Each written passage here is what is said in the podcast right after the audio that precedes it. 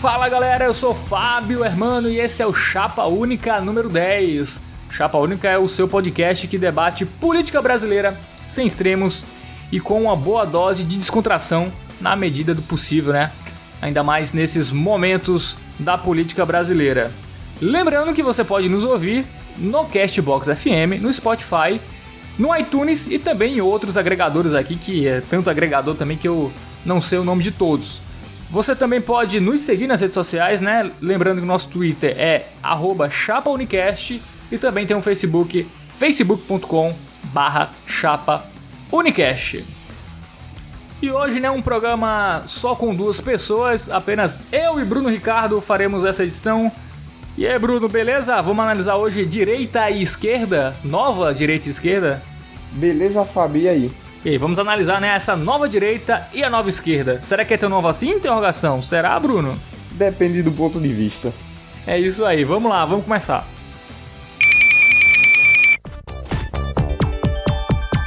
Perna direita, perna esquerda, vamos caminhar. Para frente e para trás, nós vamos brincar.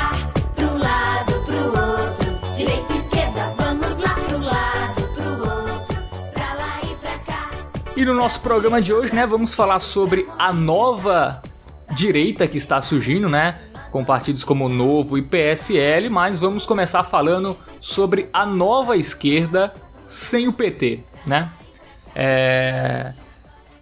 Diversos partidos aí que orbitam aí na esquerda brasileira, se a gente for entrar em definições do que é realmente esquerda e o que é realmente direita, é, vai, a gente vai passar um programa todo só para definir essas coisas, mas vamos considerar o partido PDT do Ciro, o PSB, o PPS, o PCdoB e até mesmo a rede da Marina Silva, partidos que orbitam entre centro e esquerda, né? Ali é, orbitando nesse, nesses polos. É, e o que tudo indica é que esses partidos vão se unir para fazer uma oposição ao Bolsonaro sem o PT. Não é? é? Tem uma matéria muito interessante da revista Isto É, é, que é a nova ceia da esquerda sem o PT. É exatamente isso. Uma esquerda onde o PT ficará escanteado. Se percebeu, né, Bruno, a questão que o PT elegeu o Bolsonaro. Ruim ou bom, o antipetismo foi decisivo. O, o Bolsonaro podia ser eleito contra o Ciro? Poderia, mas seria muito mais difícil, né? E eu ainda iria mais além, Fábio. Ele não só foi eleito, como ele foi criado pelo PT. Você percebe na política que geralmente quando um, um discurso se radicaliza, e por radicalizar não estou dizendo que é um discurso agressivo, mas é um discurso que se posiciona mais forte necessariamente, se assume um lado, vai vir o seu lado contrário. E não só ver o lado contrário à agenda do PT, como o PT deu ibope, deu audiência para Bolsonaro, né? E nas suas políticas de tentar a todo custo manter a hegemonia na esquerda, acabou entregando é, essa posição, mesmo que ainda tenha, ainda seja o maior partido na Câmara, né? E ao que tudo indica, Bruno, apesar do PT ainda ter esse maior número de parlamentares na Câmara, essa união aí do, do PSB, PDT, PCdoB, vão fazer esse grupo ter mais ter mais deputados que o PT, né? A gente, eu vou passar aqui os números. O PSB tem 32 deputados e dois senadores. O PDT tem 28 deputados e dois senadores. O PCdoB, que só tem um deputado federal, mas tem nove senadores. O PPS, que tem oito deputados e dois senadores. E a Rede, que só tem um deputado, mas elegeu cinco senadores. Então, esse grupo unido é, na Câmara, tanto na, na Câmara Federal como no Senado, vai ser um grupo muito forte, né? Você pega PCdoB e Rede, que tem um deputado, mas tem nove, nove senadores do PCdoB e cinco a Rede, né? É uma posição que vai tentar se opor ao Bolsonaro, mas sem se ligar com a esquerda tradicional e sem se ligar com, com o PT, que pegou muito mal né, nessa eleição. E não só não se ligar, como também não agir é, sendo unicamente contra o que o governo pautar. Eu acredito que vai ser muito difícil o governo conseguir, em alguma votação específica, conseguir esses votos, porque no plano macro o, a ideologia é muito diferente. Eu não vejo como o partido do PDT, por exemplo, votaria a favor de uma reforma da, da trabalhista, uma mo melhora, modificação, ou uma reforma da Previdência, mas ainda assim não é alguém que vai fazer oposição só pela oposição, como o PT já mostra que está se encaminhando para fazer e como sempre fez historicamente quando teve nessa posição. É, o PT sempre foi daquele, Bruno, né, do quanto pior, melhor, né?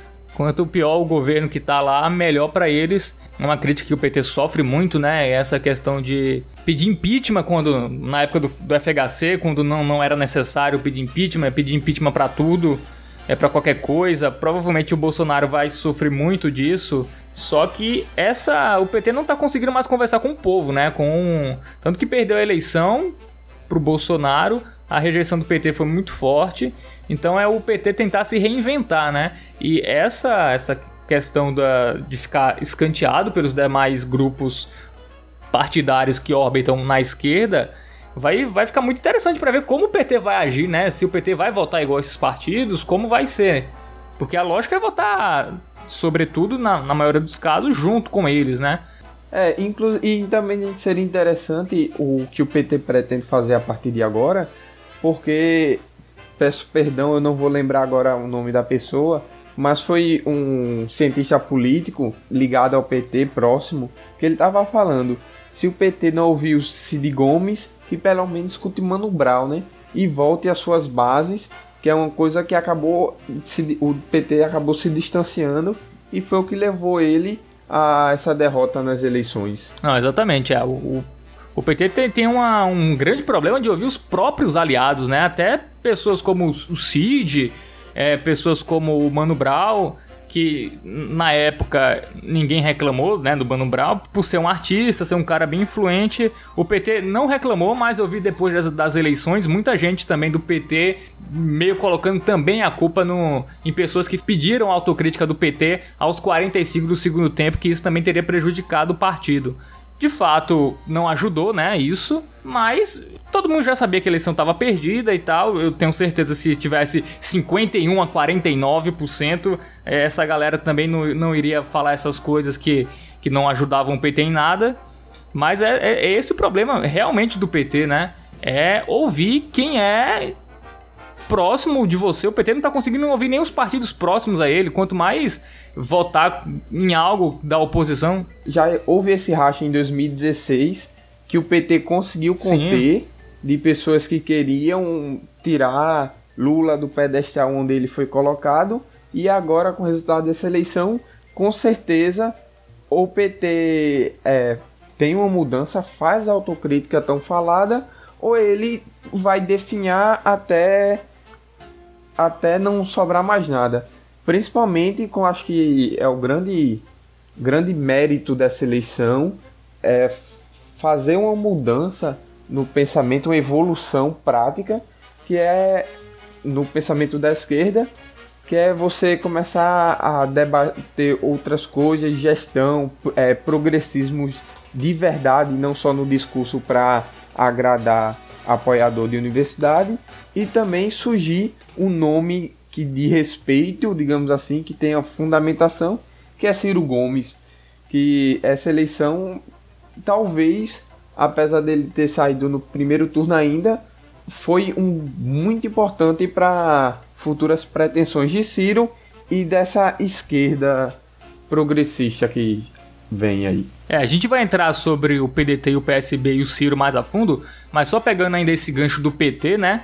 Eu, o PT, tu falou das divisões, parece que tem até uma divisão interna, né? Por exemplo, eu vejo o Jacques Wagner com um pensamento bem diferente da Glaze Hoffman, por exemplo.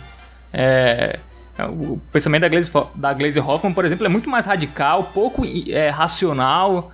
A Glaze Hoffman falou um dia antes da, da eleição que, é, que o Haddad ganharia e o Lula ficaria livre. Tipo, quer gol contra maior que esse? A Glaze Hoffman parece que é daquela oposição do, do PT que quanto pior, melhor. Quanto mais desastrosa a situação, melhor pro PT tentar crescer em cima depois. Eu acho que é, era da ala do PT que não queria que o Haddad ganhasse de jeito nenhum, porque ia pegar um país bem complicado e o PT já rejeitado por boa parte da população iria fazer um governo que iria acabar de vez a reputação do PT, muito provavelmente, porque vai ser muito, vai ser muito difícil para o Bolsonaro. É, quanto mais isso é, para o PT também, também seria, né? Seriam dois governos, tanto o Bolsonaro quanto o PT, é, que vão ganhar sem um grande apoio popular, né? Não, não, vai, não, tem nenhum, não tem uma união nacional entre nenhum desses governos que ganhasse. Ganhou o Bolsonaro, né? E o PT vai ficar na posição de sempre, que é a oposição tem até discussões aí que o PT iria apoiar o, Cal... o Renan Calheiros no Senado.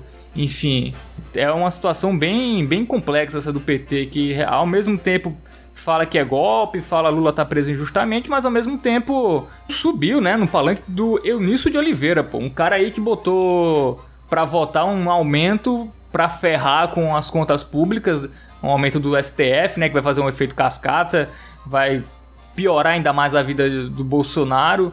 É um, algo que revolta os brasileiros, é esse aumento. E o PT ficou abraçado com esse cara, ficou abraçado com o Renan Calheiros, um cara que era presidente de, é, do Senado é, no impeachment da Dilma.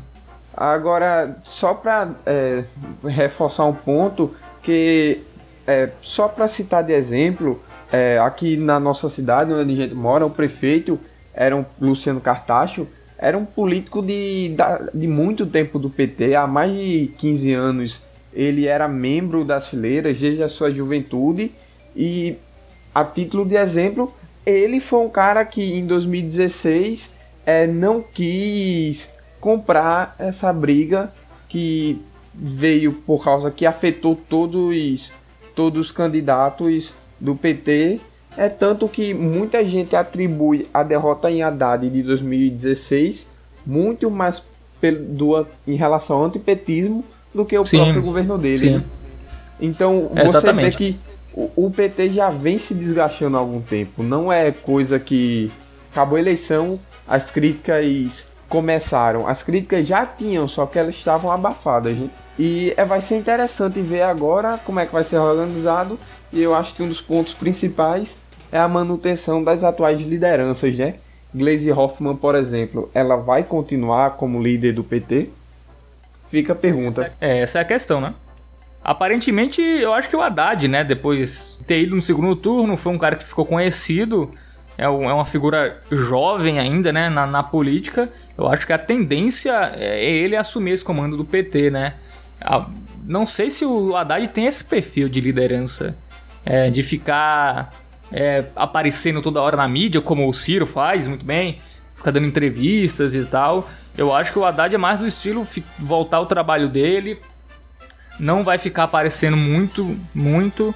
Acho pouco provável que isso aconteça, então ou o Haddad muda de estilo, né, para aparecer mais, enfim, ser mais presente nas questões, porque o, Ciro daqui os próximos quatro anos ele vai comentar qualquer coisa, ele vai estar tá dando entrevista a rodo. O Haddad eu já não sei, né? Então o PT também tem que buscar uma liderança que fique que fique na frente, né? Que, que, que dê a cara para bater e, e, fale, né? O, o Haddad não tem mandato, mas ele ainda é a voz, foi o segundo colocado na eleição, né? Vamos ver se ele vai conseguir liderar essa oposição. Só uma coisa do PT, né? O PT tá muito fraco no sul-sudeste do país, isso é um fato, centro-oeste e tal.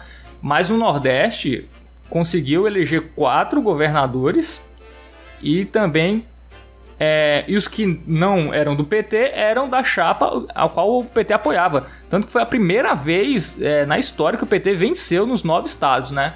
Ao mesmo tempo que o PT no sul-sudeste está fraco, ele ainda mantém uma força no nordeste apesar que na eleição presidencial perdeu em várias capitais, né, para o Bolsonaro. É, João Pessoa aqui, que é a nossa capital, o Bolsonaro venceu. Campina Grande também, que é uma grande cidade da, da Paraíba, o Bolsonaro venceu. Maceió, enfim. Então for, foram cidades que o, que o PT perdeu no Nordeste, que é estranho, né? O PT perder no Nordeste, ainda mais nas capitais. É, mas o PT ainda tem esse, ainda tem o Nordeste como seu grande é, curral eleitoral não é a palavra melhor, né? Mas o seu o seu comitê de votos, né, tá aqui no Nordeste, tá ainda tá muito forte isso aqui, é, o voto petista que pode é, é, ressurgir, né, em 2022 com força. Aí é mera especulação, a gente não sabe. mas no Nordeste o PT resiste. E até nem mesmo pelo PT, até pela, por figuras do PT que já fizeram seu nome no Nordeste. O Camilo Santana, é, por exemplo, no, no Ceará, o prefeito lá do, do Piauí, a Fátima Bezerra, senadora do Rio Grande do Norte, que ganhou agora para ser governadora, a única governadora mulher do Brasil que vai governar aí o Rio Grande do Norte, o Jacques Wagner na Bahia, o Rui Costa também, né, da Bahia. Então o PT consegue fazer nomes, é, lideranças fortes no Nordeste, né? Não é só o Lula, né? A, a, lembrança do Lula que fez esses governadores ganharem. Foi é, o que esses governadores já fizeram. Então o PT no Nordeste ainda está conseguindo manter suas lideranças, coisa que no, no Sul e Sudeste não está acontecendo, né? Essa vai, esse é o grande desafio do PT. É, ganhar votos no Sul e Sudeste e ainda não perder é, espaço aqui no Nordeste, por exemplo, para o Ciro Gomes, que é era um cara que estava há muito tempo fora, né? É, e voltou agora, teve uma votação até expressiva, né? É, teve mais votos do que a Marina, do que o Alckmin, do que o Meirelles, do que o Amoedo somados, assim. Tirando o Bolsonaro e o Haddad, ele teve mais votos do que todos os outros 10 candidatos somados. Então foi, foi uma, uma votação expressiva nessa eleição aí de esquerda contra direita, antipetismo, antibolsonarismo. Ele conseguiu uma votação expressiva se a gente for analisar friamente os números. Então é um risco para o PT, né? É, não, não só um, um, risco, como é, um verdadeiro líder que, que ele se mostrou na esquerda, é, tanto pelo domínio acadêmico de preparo que ele, ao menos ele Retórica, né? Ao menos ele conseguiu demonstrar isso, ele conseguiu vender a ideia de que ele era um candidato preparado. Infel infelizmente, ele não perdeu. É, não que eu gostaria que ele fosse eleito, mas ele perdeu porque a, a população estava extremamente dividida, o, o pensamento se tornou muito radical. Outros nomes, inclusive, que poderiam ter mais peso, pelo menos no campo da direita, não conseguiram fazer essa divisão. É, já no primeiro turno, Bolsonaro conseguiu aglutinar muito bem. E essa e no, no campo da esquerda, Ciro Gomes ter mostrado que ele conseguiu é, retirar votos já de uma candidatura petista e mostrar a força dele com a votação que teve, mostra que ele realmente é a grande esperança da esquerda nos próximos anos, né? É pelo menos não esperança no... não esperança necessariamente, mas um, grande líder que vem a surgir e como a esquerda sempre preferiu fazer dessa forma, é, a gente pode voltar sempre a Lula, Brizola, que também foi um marco, e acho que Ciro Gomes tem muita chance né, para o futuro. E vai liderar um, uma ala que vai. Uma ala que não, não existia ainda no Brasil, que era uma esquerda progressista. É, se você, a gente for pegar o PT, o PT tem uma visão é, não moral, mas uma visão política muito conservadora. Ele era muito de instituições, muito de. É tanto que governou mantendo muitas estruturas e no campo, no campo social, do ponto de vista moral, que se esperava que o PT fizesse mais, inclusive tendo o pessoal como uma de suas principais linhas auxiliares, é, é bem questionável se, ele realmente, se os avanços realmente foram bons. Porque a gente ainda vê muita dificuldade. Você vê que, tipo, não foi aprovado casamento gay, por exemplo, por legislação e sim por ativismo judicial, descriminalização das drogas é, uhum. é um uhum. processo que poderia ter sido andado mais e então você percebe que o PT deixou, deixou, deixou a desejar nessas áreas. É, mas aí, Bruno, eu vou discordar um pouco de tudo na questão da, das pautas. Tu tá falando aí de pautas identitárias, né? Questão de, de aborto, enfim, coisas que é muito ligado à religião, por exemplo. Na verdade, eu acho que o PT se ligou muito nisso nessa eleição. O PT discutiu muito mais a militância petista, a militância acadêmica petista, discutiu muito mais os aspectos de racista do Bolsonaro, de homofobia e dessas coisas, do que discutir emprego. Fábio, é justamente esse ponto que eu tô falando. Eles souberam, eles souberam não, eles usaram muito esse discurso identitário, esse discurso de racismo, mas se você, é, mas você for pegar a prática no governo, ele poderia ter feito mais. E foi um processo mais lento, entendeu? Sim. E, enquanto o governo é, ele fez os avanços, foram importantes, mas foram Sim, poucos. sim. Aí quando chegou na eleição, ele se vendeu como um partido muito mais progressista, muito mais avançado. É, é porque no Brasil é muito complicado, né? Essas questões, aborto, é, drogas, assim, é um negócio que é muito difícil é, passar, assim, mesmo o PT na popularidade que tinha, eu também acho que é, são temas muito complexos e delicados num país que tem uma moral cristã muito, muito forte como o Brasil, eu acho que aí... Aí eu, eu já não acho que o PT tem tanta culpa nisso, eu acho que os avanços que o PT conseguiu foram até interessantes, né? é, nessa questão. Eu só bato na tecla que o PT, como tu disse, ele se vendeu muito para essa para com esse com esse tema, só que é um tema que aparentemente não dá voto, né? Um tema que é, o povo tá muito mais preocupado com segurança, com emprego, com essas coisas, coisa que o PT não falou muito nessa eleição, né? É, então esse é, foi o erro do, ao meu ver, do PT.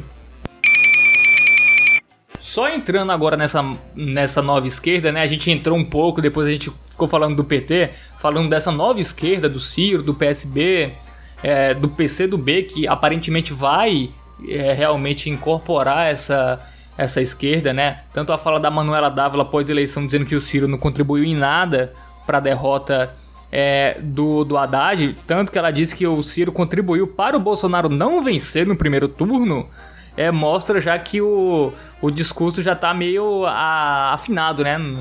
Não, não, guarda ressentimento, porque agora é, é pensar no futuro e, e- e se- percebeu-se que o PT tá queimando muito filme de, de quem tá andando com ele. Esse é o fato, né? Então, essa nova oposição que- que quer se desligar ao PT e também, Bruno, eu quero saber o que tu acha.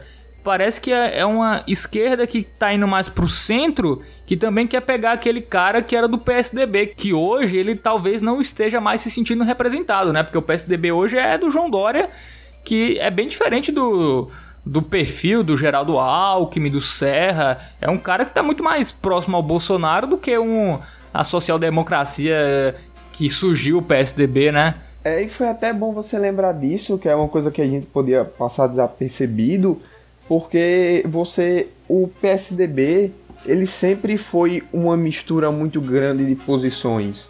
É, você tinha desde alas liberais, é, como os, os responsáveis pela economia, Pécio Arida, Gustavo Franco é, e outros, e, mas você também teve aquela área mais à esquerda raiz, como por exemplo Fernando Henrique na sua figura pessoal, não no que ele agiu como presidente. Isso, E você também percebe, um, e não só isso, você vê um movimento mundial, mundial vindo, o mundo meio que está aceitando é, políticas econômicas mais ortodoxas. Então você vê que na economia as pessoas estão unificando um discurso é, mundialmente. A grande questão é o ponto social. E nessa eleição o PSDB teve um, teve um racha grande, como já vinha sendo ensaiado desde 2016. Muitos liberais saíram do partido e, e, a, e a ala esquerda estava tentando recuperar e tentando fortalecer. Alguns candidatos do PSDB, em especial João Dória, assumiram declaradamente uma posição à direita. Então, também vai ser uma coisa muito interessante ver se o PSDB vai acontecer esse racha ou se um dos grupos políticos é, vão, vão conseguir englobar o outro. Será que Dória vai ter força suficiente para puxar o P, PSDB para a direita ou ele vai se dividir como já aconteceu com outros partidos? É, só esse parêntese do, do PSDB, eu acho que quem vai liderar vai ser o João Dória no momento, ele é o governador de São Paulo, é um cara que tem força, que no momento tem força. O Eduardo Leite também não é muito distante dele, lá no Rio Grande do Sul. Quer dizer, talvez. É, é, é distante, mas não é tão distante assim. Também foi um cara que apoiou o Bolsonaro é, nas eleições é, no segundo turno. É, E o que eu acho é, por exemplo, o, P, o PSB, por exemplo, em São Paulo, é mais ligado ao PSDB, por exemplo, entendeu? É o PSB, junto nesse grupo, pode pegar os eleitores do, do PSDB que, que não... não... Que, que estão à esquerda, né, digamos assim. O PSDB É, mais mas- à esquerda pode ser que ele acabe migrando para o PSB, por exemplo, como a ara- ala liberal do PSDB foi para o novo, por exemplo. Pode acontecer isso. Isso, é. Porque a gente tem que lembrar que não todos, o Novo, no grosso, foi um partido independente, mas alguns nomes, inclusive o que eu já citei, o economista Gustavo Franco, saiu do PSDB, que ele disse que não tinha mais condições de ficar no partido é, que estava à deriva, como foi o PSDB desde 2016. É, o, PS o PSDB, depois dessas eleições, assim, encolheu bastante, né? É, e é isso aí, o Ciro vai querer pegar essa galera, o PSB, que quando você se descola do PT, você se descola também da esquerda, assim, pro, pro cidadão médio, né? Porque no Brasil, PT é esquerda, comunista, Venezuela, essas coisas, assim, né? O senso comum acha isso. Então, esse distanciamento do PT podem fazer é, essas pessoas também se distanciarem é, dessa esquerda é, extrema, né? Que as pessoas acham que o PT é extrema esquerda, que é obviamente um desconhecimento profundo sobre o que seria uma extrema esquerda. Então, eh, se deslocar do PT pode é, fazer esses partidos terem uma simpatia melhor, né? E é, com uma grande parte do eleitorado que não vota no PT de jeito nenhum. Mas poderia votar, por exemplo, como aconteceu em São Paulo. Muita gente não vota no PT de jeito nenhum, mas votou no Márcio França, do PSB, um partido de centro-esquerda, né? Vamos dizer assim. Mas que, que, que votou nele. Então, ah, não é a esquerda que tá queimada, por exemplo, é o, é o PT, né? Então, é, o que esses partidos querem é se manterem ainda intactos é, e não se ligarem ao PT e, e não queimarem seu filme. É, parece que é isso que, que eles querem com essa união. E também partidos que não eram considerados esquerda, né, nem centro-esquerda, por exemplo, como a Rede, que era no máximo uma direita, centro-direita, né? Centro, né? Mas a Marina tá no centro, né? Uma hora ela tá para um lado, para o outro. A gente nunca, nunca sabe exatamente a- onde tá a Marina. E se reuniu com o Ciro Gomes essa semana, né? Os- é, também discutindo é, esse papel de juntar forças é, dos partidos dessa órbita, centro, centro-esquerda. E, a meu ver, foi um pouco tarde, né? Eles podiam ter é, se reunido antes, né? Para tentar vencer essa eleição atrasaram o processo, mas tá valendo, né? Tá valendo é, essa união para a esquerda. É importante ter uma opção à esquerda fora o PT, isso é imprescindível, porque se a posição do Bolsonaro se restringisse ao PT, seria ótimo pro, pro Bolsonaro. Ele, ele queria muito isso. Seria perfeito para ele. Inclusive, dá até margem para ele errar se fosse só o PT, né? Tendo uma esquerda Exatamente. tendo uma esquerda combativa e que pode realmente apresentar um projeto de país e não um projeto de, de poder, eh, obriga Bolsonaro a ter, ter um bom governo também, né?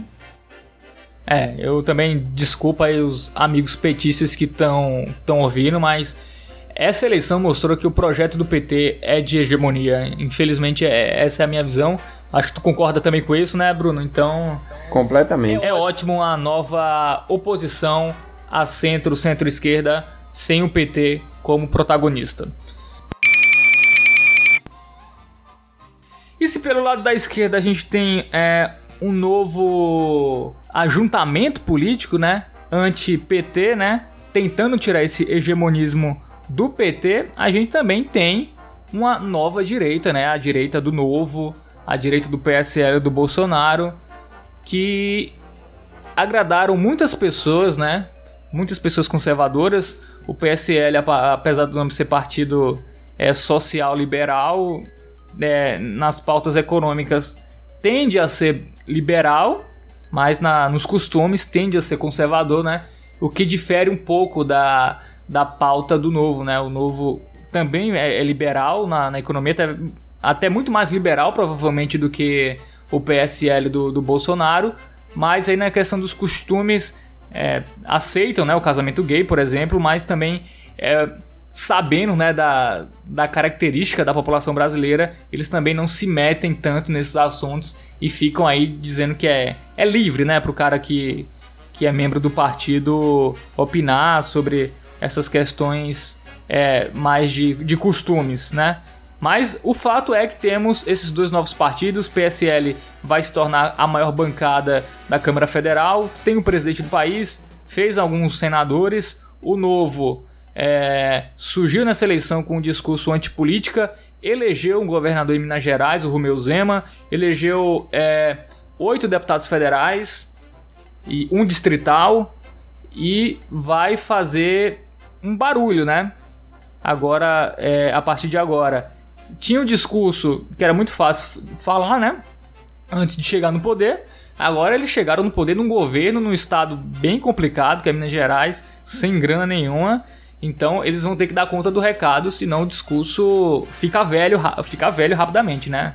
É essa questão do novo Bruno e do PSL, essa nova direita que surgiu aí no Brasil, até onde vai? Essa nova direita é um tema é, bem interessante, porque a gente às vezes pega como um movimento único, mas isso foi uma coisa que eles tiveram a sorte de ter um inimigo em comum, que foi um governo fracassado como foi o governo Dilma, mas é uma coisa. É, nessa eleição, a, a, os conservadores tiveram resultado melhor, mas também a gente vem vendo um movimento liberal muito grande. Não só no, nos partidos, como no Novo, no PSL, você já havia movimentos é, políticos sociais que conseguiam arrastar muita gente. Tem o MBL, por exemplo, que acabou virando uma espécie de juventude do DEM, ou pelo menos eles se aliaram, que também é, vale lembrar. E do lado da direita, realmente, uhum. parece que houve um redescobrimento do, do termo ser de direita. A, a, a, por enquanto, com o resultado dessas eleições, você percebe que o, a direita está em lua de mel, né? Você vê tanto liberais quanto conservadores, eles estão, estão unidos num, pelo menos em um projeto inicial, de aplicar reformas na economia. É interessante porque às vezes a gente minimiza o efeito de, de alguns partidos pelo número puramente quantitativo, mas a gente tem que lembrar que não é só a quantidade de deputados ou senadores que fazem, mas também a força do seu discurso.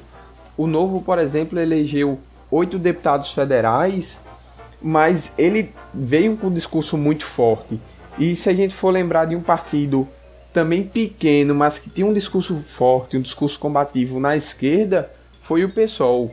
O PSOL até essa eleição, o, o recorde Sim. histórico de deputados que ele tinha eram seis deputados federais. Mas eles tinham uma força de pautar causas muito importantes. Fizeram 11 esse, essa eleição, né? Fizeram 11, inclusive foi um foi um crescimento, mas antes disso eles vinham com seis e, e eles já conseguiam ter uma força de, de pautar a discussão muito grande. E isso é interessante de se ver no lado da direita. O novo não elegeu tantos é, por causa da candidatura pessoal de Bolsonaro no PSL, mas ele veio com a capacidade de implantar um discurso muito bom. E já do lado conservador na direita, você vê que o Brasil é mais do que direita e esquerda, ele se importa muito em, em ser manter as tradições, em ser conservador. É tanto que você vê é, muito dos votos de Bolsonaro. Sim. Se você for ver na direita, muitos dos votos que acabaram com Bolsonaro antes era do PT, o que mostra que a população brasileira não liga muito para questões econômicas e sim para questões morais. Pelo menos é o que a gente está vendo acontecer. É inegável isso, aumento de, de evangélicos, por exemplo, na população e rejeição a pautas morais, a, de progressismos morais. E tá uma coisa muito. Por enquanto tá todo mundo de boa, né? Vamos ver o quanto isso dura. Até porque o PSL escolheu assumir uma pauta de direita conservadora, de evitar mais progressismos. Já o novo não. Desde que foi criado, teve um foco, foco muito grande em ajeitar a economia e ele abriu mão de, de determinadas discussões.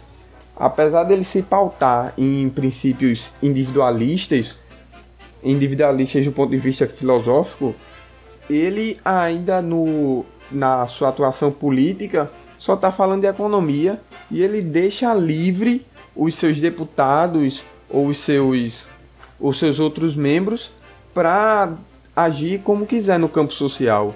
É, usando novamente o, o exemplo aqui do nosso estado, nós tivemos dois candidatos a deputado federal pelo Novo.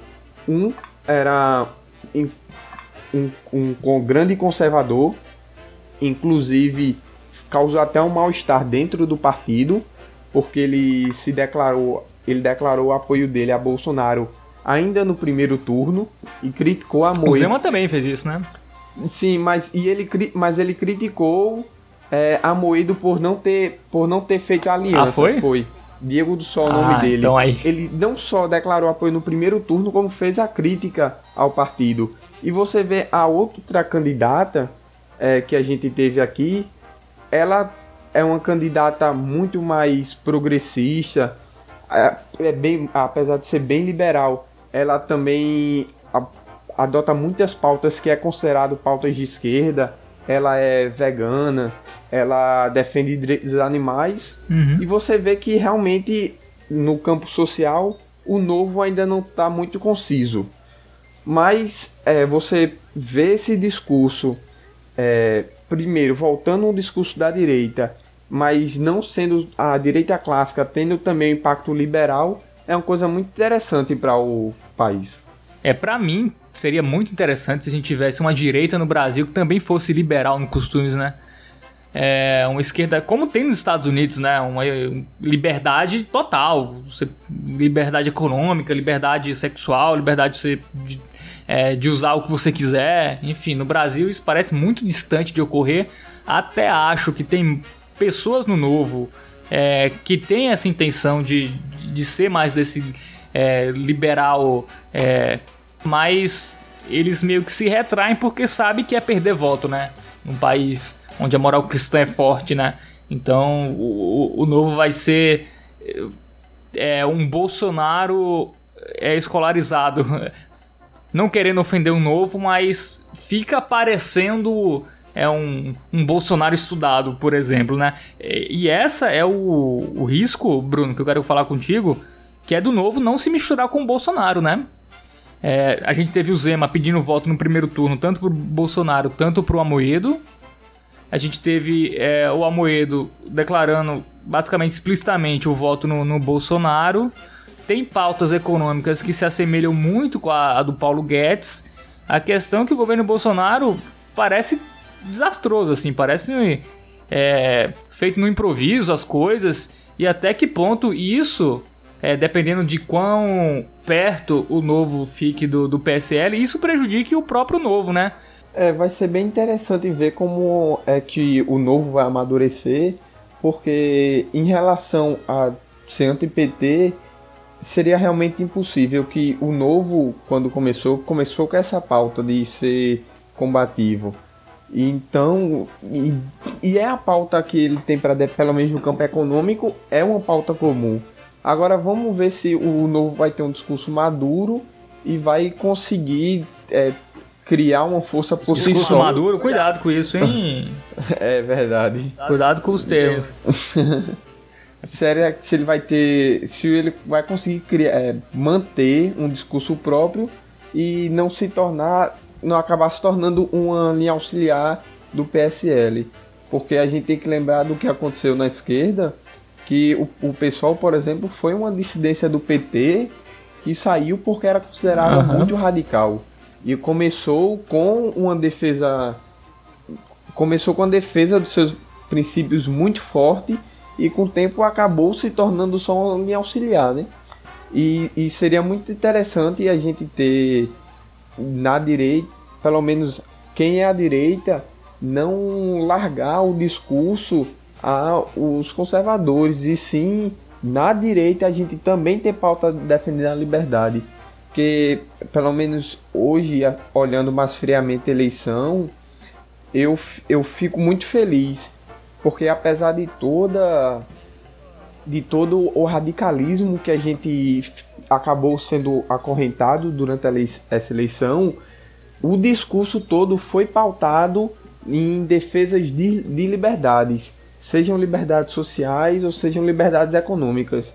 Mas a gente, pela primeira vez, demonstrou que quer liberdade e, e como um liberal que eu sou, liberal, libertário, é, eu achei isso muito interessante. Ver que é, vai devolver às pessoas a responsabilidade. Se vai ser mais à direita ou mais à esquerda, isso realmente é, fica difícil de controlar. Mas é, eu acho um princípio muito importante. Tu falou da questão da dissidência, né, do, do pessoal, né, que foram pessoas que vieram do PT. Não duvido que aconteça a, a, o mesmo com pessoas do PSL, né? Vamos lá, não, não é agouro nem nada, mas se aparecer escândalos é, do, do Bolsonaro, de, de parte de deputados do PSL, aparecer algum tipo de, co, é, de corrupção, muitas pessoas que não se livrarem de, de, desses casos e não, não participarem, podem querer trocar o PSL pelo novo, por exemplo, né? É, e é interessante, inclusive, ver um perfil é, da direita que foi eleito, porque foi algo muito diverso. Você vê pessoas, é, assim, com um autoconhecimento, com pelo menos se vende de forma muito ilibada. Você vê que a gente teve príncipes da, da Casa Imperial Brasileira que, foram ele, que foi eleito pelo PSL. Você, querendo ou não, é independente do que você ache de um sistema monárquico, é, pessoas de, de casas imperiais, mesmo não estando no poder, eles são treinados, eles são educados para um dia, caso um dia eles se recuperem. Ou seja, é uma. Você vê um partido de direita pessoas de alta cultura, ao mesmo tempo que você vê também gente que foi eleita só porque falou o nome de Bolsonaro, que é gente sem preparo, total novato na política, ou que é, faz parte da velha política, mas representa coisas ruins da política que teve. Você teve alguns nomes que já são suspeitos de corrupção, que já tem algumas menções e realmente se se a direita, se a esquerda está se redescobrindo depois de 2018, a direita vai ter que se descobrir a primeira vez, né? E decidir o que ela quer, qual projeto que ela tenha para apresentar para o país. Tu falou do, do príncipe, né? O Luiz Orleans de Bragança, enfim, não sei o nome dele completo. Cara, eu não sei se tu viu, era um PowerPoint, eu não sei se ele tava dando uma aula ou se era uma palestra que era é, o que era direita, o que era esquerda, e tava na esquerda revolucionária. Esquerda revolucionária, tava lá PT, PSOL, PDT, PSB, aí esquerda progressista, PMDB, PP, PR, aí na direita só tinha o PSL e o Novo. É algo completamente surreal do, do, desse, do príncipe aí, né? Ele pode ter educação do, do mundo, mas ele nessa ele deu uma, uma forçada maravilhosa. Tu, tu, tu chegou a ver isso? Eu cheguei a ver. É, como tu tinha falado no começo do programa, não vamos fazer desse um debate semântico. Talvez, no, provavelmente no futuro a gente vai entrar, mas realmente. Mas forçou, pô, forçou. Você, você teria que partir de um, de um ponto inicial de argumentação que ele não colocou. Ele só jogou isso e realmente foi. É, é, é complicado esquerda revolucionária PT já. Volto a dizer, não vamos entrar em questões semânticas. Eu reconheço que sem uma determinada visão foi forçado. Pode falar, Bruno, que você concorda, com esse PowerPoint. Pode, Pode falar. Não, não é por isso não, porque a gente costuma pensar em revoluções só com armas, entendeu? Por, por, isso que é questionável, mas a gente, a gente tem que trabalhar do ponto de vista do cidadão médio brasileiro o cidadão médio brasileiro não, tá, não sabe nem o que é esquerda ainda, quanto mais se é revolucionária, se é progressista ou qualquer outra coisa. E você, é, vamos você deixar... tem que acabar. Você não vai, você não pode é, tratar as pessoas como se elas soubessem a mesma coisa que, que você, né? E aí acabou sendo realmente forçado. É, vamos deixar para um programa especial sobre o que é esquerda e o que é direita. Só para finalizar, vamos falar do PSL. O que é o PSL? Vai ser um partido que vai sobreviver pós-Bolsonaro? É um ou é um partido que tá nas custas do Bolsonaro? E, e, e, se o Bolsonaro fizer merda e perder sua popularidade, o PSL volta a ter um deputado eleito? Eu acho inegável a gente pensar, até pelo histórico do PSL, que ele aproveitou muito a onda Bolsonaro. É tanto como eu já falei, mesmo ele sendo um grupo dentro da direita um pouco mais coeso, que é uma direita mais conservadora, é, tem gente ali que não tem não tem uma experiência política, não tem um, uma habilidade política para se definir como realmente tendo uma linha de pensamento. Você vê que muita gente se elegeu só porque é, se colocou como candidatos de Bolsonaro e foi um trabalho muito bem feito que nenhum outro partido conseguiu fazer com tanta tamanha perfeição, que era não só eleger o presidente, como também convencer a população que precisava eleger também seus deputados. Agora percebe-se que foi uma onda totalmente é, surfando no, na candidatura majoritária, né? É, o que se pode esperar do PSL é que ele está é, tá totalmente ligado ao governo Bolsonaro. É, inclusive, mesmo no hipótese do governo Bolsonaro ser bom, não garante que ele vai manter essa estrutura, porque ele precisou muito do da figura do, do candidato a presidente. Ele não não teve um discurso por ele mesmo. Diferente, por exemplo, que foi o Novo. O Novo tinha um discurso do Novo. E o PSL foi totalmente aproveitando a onda Bolsonaro. O futuro do PSL está muito mais dependente do governo do que qualquer outro fator em si. É, exatamente. O efeito Bolsonaro aí fez o PSL sair de uma legenda danica, né? Para ser uma legenda hoje que, vamos lá, talvez seja até maior que o PSDB se a gente for analisar essa última eleição, número de deputados, senadores, é, governadores. O PSL tá, já é maior que o, que o PSDB, um partido que tinha um deputado até outro dia. Obviamente, graças ao Bolsonaro, e isso vai é, continuar até o Bolsonaro continuar em alta, né? O Bolsonaro decrescer, eu acho que boa parte da popularidade dos candidatos eleitos pelo PSL é, vão, também, vão também cair, ao menos que eles consigam fazer o que outras lideranças petistas conseguiram, que é ser uma liderança mesmo sem o Lula, né? É, só que eu acho mais complicado fazer isso agora no governo Bolsonaro, porque ele vai ter quatro anos para mostrar serviço, se não mostrar... É, ele tá pegando um país muito pior do que o Lula pegou, né?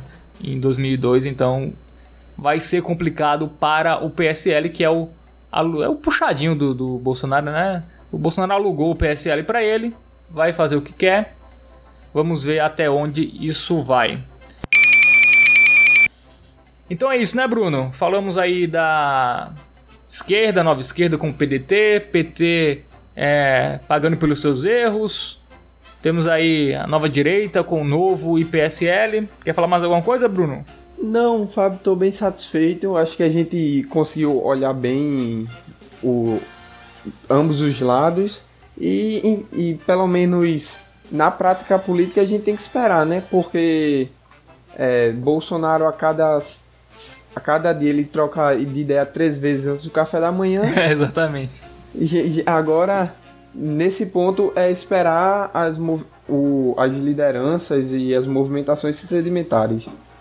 É isso, né? E pelo lado da esquerda, vamos ver aonde vai a força de Ciro Gomes. É isso. O Chapéu vai ficando por aqui. Espero que vocês tenham curtido, né? Uma edição atípica, né? Duas pessoas só, né? A gente fazia sempre com três, quatro. Semana que vem voltará a ter pelo menos três pessoas com mais temas sobre a política brasileira, sem extremos, com uma boa dose de descontração aí pra você. Valeu aí quem ouviu. Até semana que vem. Falou, Bruno! Falou, Fábio. Boa noite, ouvintes. Boa tarde, bom dia, né? Eles tá, estão ouvindo a qualquer hora do dia, né? É um podcast. Não esqueça disso. Bem observado.